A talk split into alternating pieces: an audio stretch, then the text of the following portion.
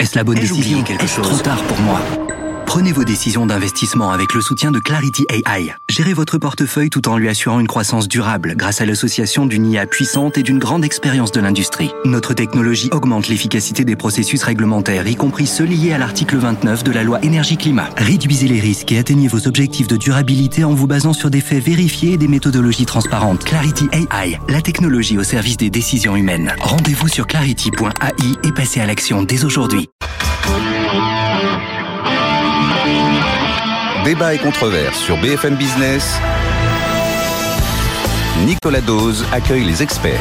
Avec Benjamin Coria, professeur de sciences économiques à Paris 13, membre du comité d'animation des économistes atterrés qui a publié Le bien commun, le climat et le marché, réponse à Jean Tirole aux éditions Les liens qui libèrent. Philippe Manière, président de Veillesolis Communication, auteur du Pangolin et de l'ISF, Comment le monde d'après nous rend tous fous aux éditions de l'Observatoire, et Ludovic Subran, chef économiste d'Alliance qui consacre un tiers de son temps aux effets climatiques sur l'économie. Et sur les marchés. Et sur les marchés. On l'en vit pas. Nicolas m'écrit Les milliards dépensés lors des crises étaient justifiés par la nature exceptionnelle de la situation, ce qui n'est pas le cas pour les retraites ou les dépenses courantes, m'écrit-il. Euh, et puis, euh, euh, Lionel me dit le passage en force sur les retraites, les discours politiques ambiants vont alimenter la frustration dans les urnes. Attention. Il y a aussi euh, Doucet qui me dit ce qui est inquiétant, ce sont les appels à la haine, à la révolte de la part de responsables. Et quand on entend effectivement Fabien Roussel qui appelle les PME à bloquer le pays, ou des élus euh, qui appellent à la désobéissance civile. Bon, sont-ils exactement dans leur un ministre qui parle de bordélisation quand on fait des manifestations. Je veux dire, bon, faut tout dire. Hein. Baisser les pensions, augmenter les cotises, c'est pas euh, anti-récessionniste, quoi. Enfin, est-ce que c'est récessif? Récessif, pardon, récessif. Oui. je sais pas. Récessionniste, ça n'existe pas. J'ai inventé un nouveau mot. Je pense qu'il y a beaucoup de pensées magiques autour de cette réforme. Euh, vous aviez parlé dans votre introduction de ce baromètre des seniors, etc. Oui, l'index senior, les patrons redoutent qu'on leur impose quelque chose avec sanction. Nous, on a regardé ça euh, avec euh, le Club Landois, qui est un think tank qui s'occupe de la transition démographique. On a fait un guide pour l'inclusion intergénérationnelle. En fait, euh, ces indicateurs, c'est juste une façon de dire augmenter l'âge de départ à la retraite, c'est pas performatif. C'est pas parce que vous mettez 64 ans que les gens vont rester. Ah bah. on a un sujet d'emploi des seniors en France. Quand même, hein. Oui, il y a les horizons.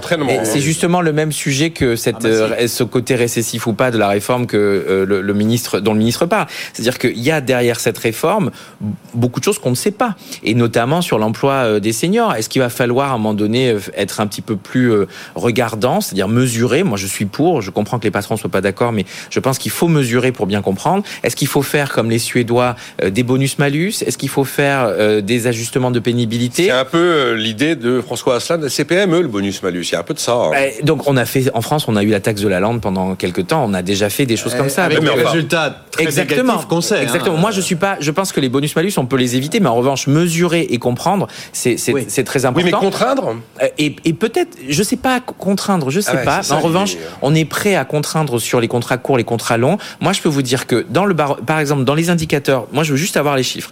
Euh, le taux de recrutement, le taux de formation professionnelle, le taux de formation professionnelle certifiante pour les seniors en entreprise. Combien de fois on parle d'eux pour des mobilités? Tout ça, c'est pas compliqué à prendre en compte pour des RH. Si on a ces chiffres-là, on va pour pouvoir des RH de grandes entreprises. Pour des RH de grandes entreprises. C'est 30% de la population. Mais c'est hein. important parce que c'est mais... ces entreprises-là qui sont les premières à se défaire des seniors, à ne pas leur trouver de réorientation dans des entreprises où il y a des postes. Donc moi, je dis juste, il faut euh, calculer, regarder et puis après comprendre si on doit mettre des mesures incitatives euh, supplémentaires. Non, mais dans une euh, situation dans laquelle, dans, dans une situation dans laquelle euh, le taux d'emploi euh, des, 60-64 ans, c'est 35%, et où on fait passer la retraite à 64 ans, c'est clair qu'il y a des choses qu'il faut faire, hein, je veux dire. Hein. non, Parce que effet horizon, effet horizon, je veux bien. Ah oui, c'est ça. Euh, comme ça, tout d'un coup, on va avoir 65% de gens en plus dans l'emploi. Faut pas rigoler. Il y a un peu d'inertie, mais on sait. Ça veut dire qu'on sacrifie, on sacrifie pendant de très nombreuses années une grande partie des seniors en fin de carrière de travail en les bousculant dans la précarité dans des situations invraisemblables. Donc, euh, je veux dire, je ne sais pas exactement ce qu'il faut faire, mais il y a plein de choses à faire. Euh, et, c'est ça qu'il aurait fallu penser en même temps qu'un éventuel euh, allongement. en France, on n'est pas bon pour les politiques actives. 64 ans, c'est en 2030. Hein, oui, premier. C'est bientôt. Oui, c'est bientôt. Pardon, mais il y a encore des gens qui pensent que 64 ans, c'est l'été prochain. il faut rappeler. Raison, ah, il faut le rappeler toujours. Un, petit mot sur l'effet récessif quand même, parce qu'à court terme, je pense effectivement, comme Ludovic, c'est assez difficile, et puis c'est un argument qu'on invoque volontiers. Bon, l'idée qu'on va protéger les Français contre la récession en faisant des choix, moi j'ai toujours mmh. été très sceptique. Hein. Je vois pas très bien ceux qui se décident à Bercy sur le sujet de manière efficace. En revanche, je crois qu'il ne faut pas oublier de rappeler que d'un point de vue structurel, la prospérité d'une société dépend quand même de sa capacité euh, à mobiliser, euh, pardon d'être marxiste en passant, euh, les facteurs de production. La France est l'un des pays où le nombre d'heures ouvrées rapporté au nombre de résidents est, c'est même le pays, c'est le, plus, faible, pas le grand pays. On est à 607 heures par an et par habitant. C'est extrêmement faible. Ça veut dire qu'on a une forme de limitation de notre capacité à nous enrichir. Comme en plus on a des gains de productivité assez faibles, comme en plus la natalité en tendance va plutôt du mauvais côté, tout ça, c'est quand même pas des très bonnes nouvelles. Donc, elles se traduisent par une forme de nécessité qui, pour moi, ressortit à l'évidence. Après, on peut faire les réglages qu'on veut. Il est vrai que si on veut continuer à avoir de la croissance, de la prospérité, il n'est pas inutile de mobiliser plus le facteur travail. Alors, si on baisse le temps de travail hebdomadaire, comme on l'a fait, si, et c'est une bonne nouvelle, on accroît le nombre d'années passées en études, c'est-à-dire qu'on commence plus tard euh, à travailler, si par ailleurs on vit plus longtemps, c'est-à-dire qu'on coûte plus longtemps plus cher à la société parce que les rémunérations, etc., il n'y a qu'une solution, c'est que les gens travaillent un peu plus. Et sincèrement, je me permets de rappeler que ce dont on parle, il y a des cas particuliers sur lesquels on peut éventuellement revenir ici euh, aujourd'hui ou un autre jour, mais ce dont on parle à 95%, j'accepte les cas particuliers avec les femmes, c'est 11 années de naissance les années mi-61 à fin 72, à qui on va demander un effort de 1 à 3 trimestres par rapport à ce qu'il serait passé sans réforme. Pourquoi? Parce que ceux qui sont nés avant, ils ne sont pas concernés. Ceux qui sont nés après, ils auraient été rattrapés par la réforme Touraine. Donc, vous avez extrêmement peu de gens qui vont être marginalement concernés. Moi, je le suis, donc c'est vrai que c'est pas marrant de se dire on va travailler un trimestre, deux trimestres, trois trimestres de plus. C'est pas non plus la fin du monde, sachant qu'on a gagné 12 ans de longévité depuis la libération, je crois même un peu plus. Il faut arrêter, euh, remettons les choses en perspective. c'est un petit effort qui est demandé à un petit nombre de gens. Et il y a toutes sortes de dispositifs pour prendre en charge les cas particuliers dont la non prise en charge serait choquante. Typiquement, les gens qui ont commencé à travailler à 16 ans, 17 ans, 18 ans, ils peuvent s'arrêter plus tôt et c'est bien normal. Il y a encore un renforcement de tout ça dans cette réforme.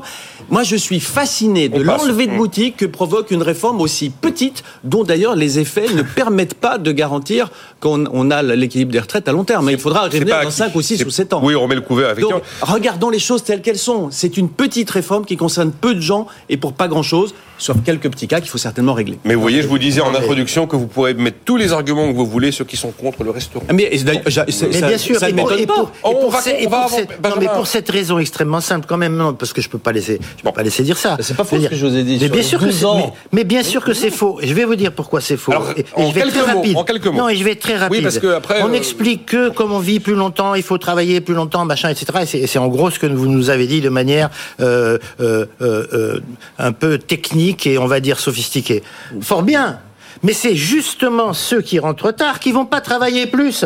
Parce que vous commencez à travailler à, à, 23 ans et vous faites 43 ans, ça fait 66 ans. Ils ont encore de la marge. Ceux qui vont payer, c'est justement ceux qui euh, euh, euh, travaillent déjà le plus. Bon, voilà le fond de l'affaire. Voilà pourquoi elle est fondamentalement injuste. Et voilà pourquoi les ministres pourront occuper tous les écrans qu'ils veulent. La réforme sera toujours aussi impopulaire parce qu'elle est injuste. Bon, euh, cet auditeur me dit Ludovic Sibran est très bon et avec son calme, il faut l'envoyer en tête des manifestations. Oui, il n'est pas mauvais. Voilà, voilà bah, vous êtes calme. Donc, euh, je, manifeste moins. Il y a euh, Legniman. me dit honnêtement, si on m'explique que tous les économistes valident que l'unique moyen c'est de prolonger l'âge de départ à la retraite, alors je ne crois plus rien à cette discipline. J'ai eu des économistes ici qui non, étaient bah, d'un avis très plein d'autres choses. Hein. Tu peux augmenter les cotises. Hein. Ah bah, tu peux aussi augmenter les cotises, diminuer les pensions aussi. Oui, c'est ça. Tu réduis les pensions. Michael Zemmour est venu ici, il, avait une liste de 5 points qui était ah, une hausse de prélèvement obligatoire d'une manière directe ou indirecte. Bien sûr. Non, il y a une grande partie de ces propositions à Zemmour que je respecte énormément, même si. Je... Bon, voilà. Euh, c'est Michael Zemmour. C'est de hein, revenir. Oui, Michael. Oui, oui, bah, je précise oui, il y en a beaucoup des Zemmour. Oui, mais vous aviez compris. Il y en a qu'un qui est faut Quand on dit Zemmour sans le prénom, il y a beaucoup de dire. Non, une partie de ces propositions, c'est de revenir euh, sur la non-fiscalisation. Par exemple, euh, de l'épargne retraite, etc., qui est une incitation cachée à, euh, euh, à la retraite par capitalisation. Ça, c'est très mal. Etc. Il n'y a que les fonctionnaires qui en ont, c'est pour vous dire comme c'est mal. Oui, non, mais écoutez, on peut toujours faire de l'humour. Bah, c'est vrai. c'est vrai, J'allais dire de, à la petite semaine. Le, le, fond de la question, c'est que le, le, corps le dit très bien c'est pas un problème de dépenses, elles sont maîtrisées. C'est un problème de recettes. Et dans ces problèmes de recettes, ils sont multiples. Hein. ils sont multiples. Hein. je, ne veux pas trop simplifier les choses, hein, bien sûr. Mais il y a le fait qu'on a défiscalisé euh, toute une série d'activités. Euh, les prix Macron de fin d'année, machin, etc., qui permettent de pas augmenter les salaires. C'est de la défiscalisation. Ah, ben, c'est défiscalisé. Oui, ça. là parce que là ils sont d'accord. Non, mais c'est vrai. Faut que tu passes si tu veux passer voilà. je, suis complètement d'accord. Donc, donc, commençons par voir quel serait l'équilibre ou les problèmes une fois qu'on a refiscalisé ce qui doit l'être. Mais tout ça, c'est tout petit par rapport au temps de travail. Euh, euh, si on commence à, introduire, si on commence à introduire la défiscalisation au-dessus de 2 SMIG, etc., euh, on n'est plus dans les choses petites. J'entends aussi beaucoup d'opposants à la réforme dire ben, demandez aux gens s'ils sont prêts à payer 20 euros de cotisation en plus par mois pour, aussi. pour partir deux ans plus tôt. Bien sûr. on arrête le sujet. on en a pas mal parlé. on, a lancé, les troupes un peu. C'est pas 20, c'est plutôt 35. 35 ça dépend quel salaire. Il y a plusieurs évaluations. c'est 14 euros au SMIC. Mais la moyenne, c'est, je crois, 400 euros par an. Non, ça c'est ça c'est les ça c'est les... Euh, Ludovic Subran, où est passée la récession? Tout le monde redoutait la récession. Euh, le FMI a relevé sa prévision de croissance à 2,9% pour 2023, de 0,2 points. Le, pas l'INSEE, le FMI. L'INSEE a sorti euh, sa première estimation du quatrième trimestre à plus 0,1 au lieu des moins 0,2 attendus. La croissance 2022 de la France est à 2,6%. Elle était attendue à 2,5%. Et la de croissance 2022 sur l'année 2023 est de 0,3 points. La récession a disparu. Je euh, je sais pas si elle a disparu, mais moi je, je fais c'est le coq avec les deux pieds dans la dans la mouise, c'est-à-dire que 0,3 points de croissance, c'est pas c'est pas BZF. Bah oui, mais... et, et, surtout quand on regarde les sources, c'est comme le chancelier Scholz qui était à Davos et a dit il y aura pas de récession en Allemagne. En fait, quand on regarde pourquoi il y a pas de récession, c'est juste à cause des dépenses publiques qui accélèrent. C'est ça. Donc en fait, euh, ils évitent la récession. C'est facile de faire de la gestion fiscale. C'est même une qui va qui pas très, très bien dépensée, mais c'est une des spécialités. en France, on sait faire, mais maintenant même les Allemands s'y mettent. Donc, sont les budget qui nous sauve Ah bah oui, ah bah il y a qu'à regarder l'accélération des dépenses bah, publiques. je vois aussi le moral des patrons qui sort de son niveau de contraction. Je vois les intentions ah bah, d'embauche, les créations d'emplois, les projets d'investissement. non, non, non, c'est pas vrai ça. en fait, le bah, qu'est-ce qui est pas vrai bah, Qu'il n'y a pas de projet d'investissement en accélération. C'est d'ailleurs ah, accélération, mais ils sont restés à des niveaux. La croissance des investissements en Europe, elle est déprimée. Ça, il faut mm. arrêter de dire. Euh, d'ailleurs, par rapport au niveau d'inflation, on se demande quel niveau d'inflation pourrait faire vraiment accélérer les investissements. Parce que là, il y a eu de l'abus de pricing power, hein, donc euh, les prix ont été euh, passés aux consommateurs. Mais en fait, moi, j'aimerais bien qu'avec ce 6% d'inflation, on aurait juste voir un petit peu plus d'investissement. Normalement, les gens devraient investir. Bah, bien sûr, parce qu'il y a du rendement positif. On n'a pas eu l'investissement, c'est pas écroulé comme on aurait pu le redire. Non, non bah, bien sûr, avec toutes les aides. Mais est-ce qu'il faut se dire que finalement, bah, les, la réalité, le terrain a déjoué les conjoncturistes? Non, non, je pense pas du ah tout. Je pense que il y a, il y a la dépense publique qui joue ce rôle d'amortisseur. Alors c'est bien, c'est pas bien. Je j'ai pas de jugement là-dessus. Il y a deuxième chose. Je, je suis désolé, mais il y a encore énormément de surépargne Covid malgré l'inflation, malgré la dépense. Et donc là, les gens vont piocher dans leur surépargne Covid. On a fait un énorme transfert de richesse publique vers la richesse privée en 2020. C'est un choix qu'on a assumé. Il y a des gens qui ont encore de l'argent qu'ils n'ont pas dépensé sur des restos, sur des hôtels, sur des voyages, qui le dépensent aujourd'hui. Donc il y a une résilience de la conso privée. Il y a encore beaucoup de cash sur les bilans des entreprises pour les mêmes raisons, parce qu'elles ont eu du chômage partiel, elles ont eu euh, des aides, etc. Elles ont fait 80% d'augmentation des profits, alors qu'elles avaient moins 20% de, de, de, leur chiffre d'affaires. C'est ça qu'on a. On a la fin de ah commettre des aides publiques. Il y a eu cette crise énergétique qui a compliqué la donne puisqu'elle a fait euh, grossir euh, l'effet euh, inflationniste de façon incroyable. Et donc tout le monde s'est dit c'est récession parce que les banques centrales ont fait un choc de taux de 300 points de base. Donc ça c'est quand même assez assez net. Mais c'est vrai que maintenant on est dans un purgatoire énergétique. Moi je pense qu'on est cette idée que la crise énergétique derrière nous. Je sais pas qui peut croire à ça. On n'a pas de solution. Je sais pas si c'est pour l'hiver bah C'est des quarantaines énergétiques. Donc il y a, là aujourd'hui la seule raison pour laquelle par exemple les marchés se redressent, c'est parce que c'est moins pire qu'attendu. Ah bah super, ça c'est une super raison pour avoir de l'optimisme sur les marchés. Non, on a des sujets, on ne sait pas comment faire euh, l'hiver prochain, l'hiver d'après. On a les stocks de gaz qui euh, baissent, on n'a pas de solution sur l'augmentation des capacités d'énergie renouvelable en production. Et je suis désolé, on a dépensé sur les six derniers mois 250 milliards d'euros pour éviter que les gens aillent griller des saucisses sur les ronds-points, parce qu'on a été traumatisé de des gilets jaunes. C'est vraiment ça hein, le sujet. Il faut vraiment comprendre je suis ça. Un, je suis un peu malheureux. J'espérais plus d'enthousiasme. Non, non, non, Moi, je, pense que je pense mais vous êtes tous d'accord Je pense qu'on est un peu dans l'œil du cyclone. Donc en fait, c'est la queue de comète des des des de, de comète des mesures. Et puis on a remis au, pot quand même, hein, de façon. Enfin, encore une fois, hein, euh, il y a qu'à voir le service de la dette en France. 30 milliards. 30 milliards en 2021, 54 milliards en 2022. On est au-dessus de deux points de PIB de service de la dette. C'est dans le poste des dépenses. Euh, hum. euh, quand on regarde ce que fait Thomas Gégigian, la juste répartition, on est le septième, le cinquième ou sixième poste de dépense. C'est le service de la dette. En 2021, il est à 40, 40 euros sur 1000. 40 euros sur 1000. C'est si c'était de, la, de la bonne dépense, non. ce, que, ce, que, rappelle Ludovic est salutaire, c'est-à-dire qu'il ne faut pas croire qu'on est tiré d'affaire parce que tout à coup, il y aurait ontologiquement une espèce de, de, transformation de l'économie française, qui, etc.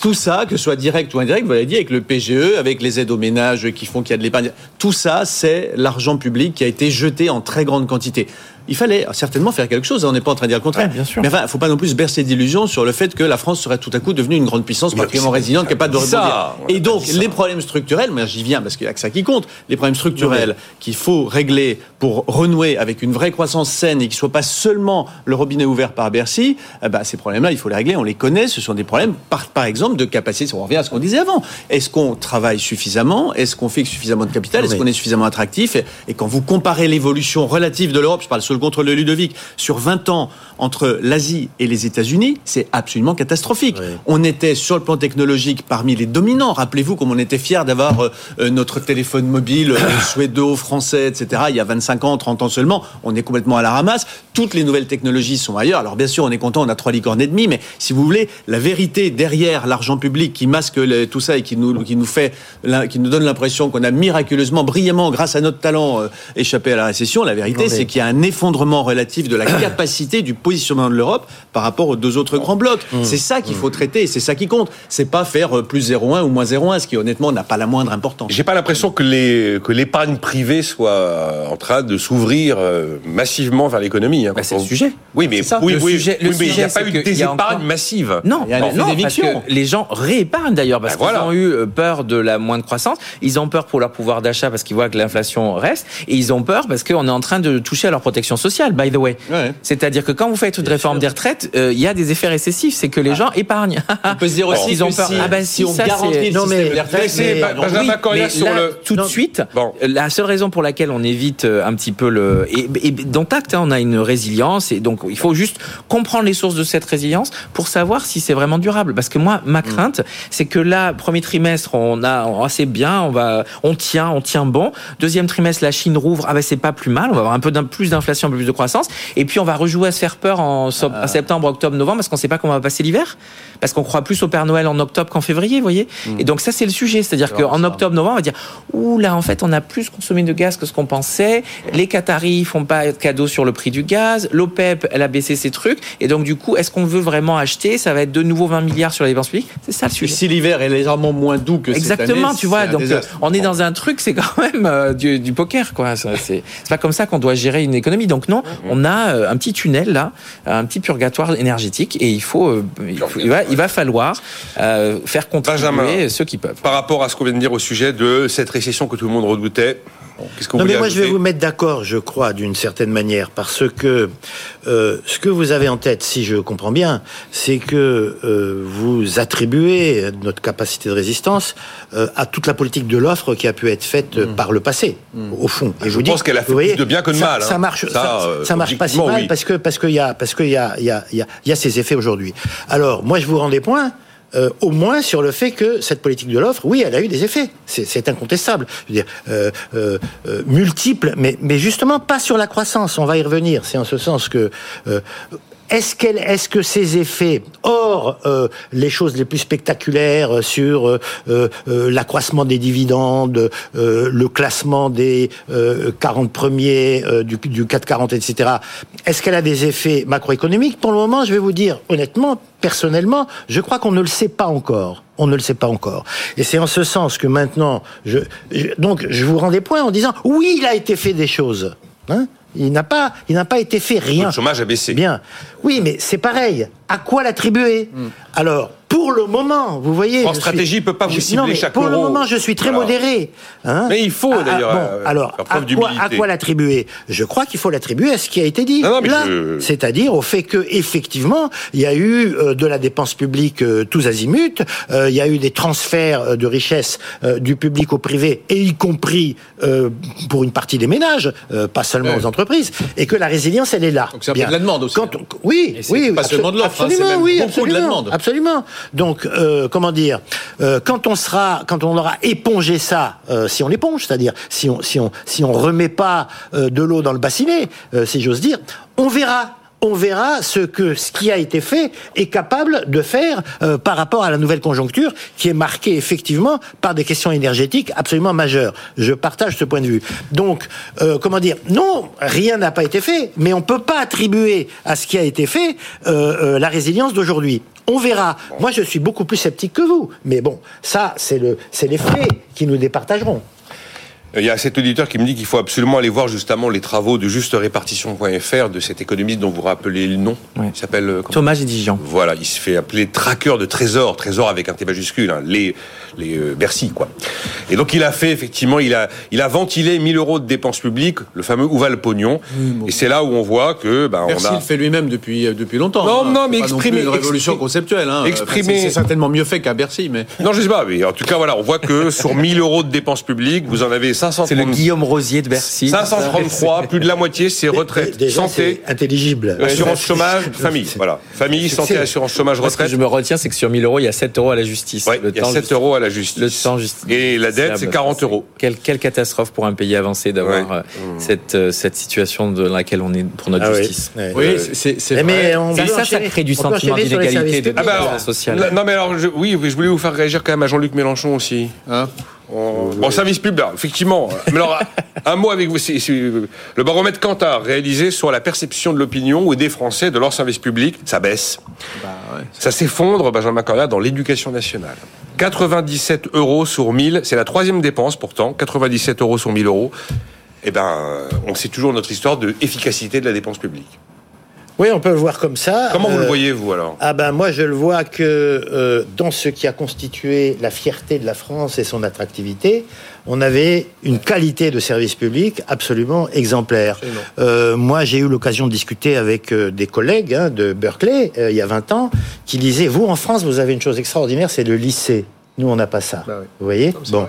Donc, euh, euh, ce que vous dites ne me surprend pas. Hein, je veux dire, euh, l'attente des Français vis-à-vis du service public et de l'éducation est, de plus en plus déçue et de plus en plus déçus, qu'il s'agisse des transports. je vais tout vous dire, hein, comme tout le monde, j'ai surtout utilisé le TGV, bon, dans les dernières années, mais il s'est trouvé que j'ai une activité qui m'a amené à aller dans des tas de, de coins reculés de la France. Ça marche plus, hein ça marche plus. C'est-à-dire que sitôt que vous sortez des grandes lignes hein, euh, et que vous avez des interconnexions avec des TER, etc., ils arrivent pas, euh, ils sont en retard. Euh, on vous met des autobus qui sont là ou qui sont pas là. Mais pourquoi? Bon, alors voilà. Donc c'est pas faute de la Premièrement, ça ne m'étonne pas. Premièrement, ça ne m'étonne pas. Deuxièmement, il y a un, service public que je connais bien, fort bien, pour l'avoir étudié constamment depuis 20 ans, si je peux dire. C'est celui de la santé et celui de l'hôpital public. C'est un désastre, je veux dire. On a organisé une attrition des moyens du service public euh, de santé systématique. L'ONDAM, l'ONDAM, systématiquement, accorde au service, au service public de santé en dessous de l'inflation depuis 15 euh, ans. C'est l'objectif de dépenses d'assurance maladie, longtemps. Donc, donc euh, comment dire Donc, responsabilité politique ah oui, absolument. Je pense qu'il y a une volonté tout à fait claire, chaque fois que possible, de réduire le service public à la, portion, à la portion congrue et de transférer vers le privé. Mais, alors, mais, mais, c'est pas tant. C'est pas tant. Philippe Manière. Quoi que vous regardiez, quelques domaines que vous Philippe Manière, prenez le ferroviaire. Je vois pas oui. s'il a été privatisé ni transféré Ah bon, il n'est pas mis, il est pas mis euh, il est pas mis en concurrence. Mais vous avez euh, vu, il y a trois trains qui arrivent Paris-Lyon d'Europe. Enfin, je veux dire, il n'y a rien, il y a pas de mise en concurrence. Mais, qui, a, entre, qui a entretenu les mais lignes ça ne fait pas baisser la. Qui a entretenu les lignes Qui a entretenu les lignes périphériques en SNCF Personne. Ah, qui les a fermées Ça, je suis d'accord avec vous. C'est des décisions qui ont été prises au fil du temps. Ah bah, c'est ce que je vous dis. C'est la. C'est la. répondre Philippe Manière. C'est la question du service public. parce que l'argent, l'argent n'a pas été diminué. Il a été mal fléché. On una on a absolument euh, euh, voulu développer le TGV en en distribuant partout. Ça coûte horriblement cher. Le bilan carbone d'ailleurs est discutable quand on intègre euh, les travaux, etc. En tout cas pendant un certain temps. Le TGV c'est une merveille française, mais l'argent a été distrait des autres lignes. Enfin tout ça est bien documenté. Ça ne gagne pas d'argent. Ça, n'est plus polémique. C'est pendant des années sous la pression de l'opinion et, et, de, et de l'exécutif, les choix qui ont été faits ont été ceux de privilégier les trains à très grande vitesse. Ça a été un choix politique. Ça a été un choix politique. On a voulu Aller dans n'importe quel autre pays à peu près développé un exemple au hasard qu'on cite pratiquement chaque fois qu'on se voit à la Suisse. Vous avez une appli, pour le coup, c'est pas privatisé, c'est complètement public, c'est tout ce que vous voulez. Une appli qui marche parfaitement bien, on doit en avoir 12, et vous avez des trains qui sont très nombreux et qui sont à l'heure. Simplement, ça coûte très, très, très cher. Ben C'est-à-dire que les trajets coûtent cher et les subventions euh, de la Confédération ou des cantons, euh, je crois que c'est au niveau de la Confédération, euh, au système de, de chemin de fer, c'est très élevé, mais c'est un choix public. On dit on veut que les gens prennent beaucoup le train, c'est un choix public, c'est très entretenu et pas seulement au niveau des grandes lignes. Vous avez de quoi aller partout, tout le temps, c'est un choix. C'est plus facile le de choix mailler qui a été fait n'est pas celui-ci, mais il n'y a pas eu d'attrition des moyens. C'est comme sur l'hôpital. Pardon, sur l'hôpital, quelqu'un qui travaille à l'hôpital peut vous dire que il y a un problème de nombre de gens au lit du malade, il y a un problème d'organisation, il y a un problème de disponibilité des équipes, il y a un problème, c'est le bazar. Je suis d'accord avec vous, ça s'est dégradé, c'est une catastrophe. mais c'est pas mais c'est pas faute de moyens. Mais bien sûr que c'est non, c'est pas faute de moyens. Dans beaucoup de services, vous avez maintenant plus d'équivalents temps plein qu'il y a 5, 7 ou 10 ans. Je comprends pas comment euh, vous osez dire des choses pareilles. Mais parce que ça se constate. Mais le nombre de lits qu'on a fermés, le mais nombre, parce que le nombre de postes d'infirmières faut pas confondre les lits fermés, c'est parce qu'on a basculé beaucoup en ambulatoire. Donc la fermeture de nombre de lits peut être parfois fâcheuse, parfois un succès. Pourquoi on a basculé en ambulatoire Parce que c'était complètement idiot de garder les gens quand c'était pas nécessaire. Non, parce que ça coûte beaucoup moins cher. Il y a toute une série de cas dans lesquels c'est moins cher. Bah, mais, ne, me dites, ne, pas qu'il n'y a pas eu une politique euh, euh, budgétaire vis-à-vis de la dépense publique en ce qui concerne l'hôpital, visant à réduire de manière drastique, à, réduire ce qui était inutilement dispendieux. en revanche, il y a eu beaucoup de moyens supplémentaires qui ont été donnés ailleurs. Même on ne peut pas dire c'est même pas discutable. Mais si, parce que j'espère qu'il y a des fact-checkers. Ben, on va. J'espère qu'il y a des fact-checkers. Je les appelle à fact-checker. je suis. Je vous donnerai. Je suis euh, très très gourmand. professionnels. Je suis très gourmand de ce débat sur euh, Regardez les urgentistes tous les ans. L'efficacité de la dépense publique, les raisons qui font que, euh, eh bien effectivement, les beaucoup considèrent qu'ils n'en ont pas pour leur argent. Là où on est d'accord, c'est que ça se dégrade. Bon, la on a fini, hein, À juste titre, parce que le service se dégrade. Je n'ai pas eu le temps de vous demander si la plus grande honte de la France était d'avoir l'homme le plus riche du monde. Oh bon. Voilà. Eh bien, c'était eh ben, Benjamin Coria aujourd'hui, Philippe Manière, Ludovic Subran. Rendez-vous demain 9h.